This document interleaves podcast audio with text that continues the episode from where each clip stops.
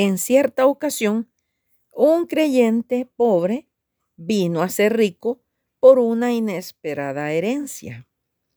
Llegaron sus amistades para felicitarlo, pero él no se mostraba con mucho entusiasmo. Uno de sus amigos le preguntó por qué no estaba contento, que si temía que aquello no fuera verdad. El nuevo rico contestó que sí, que sentía cierta alegría, pero es que un día leí este pensamiento. Cuando un hombre empieza a ser rico, el problema consiste en saber si Dios va a ganar una fortuna o va a perder a un hombre.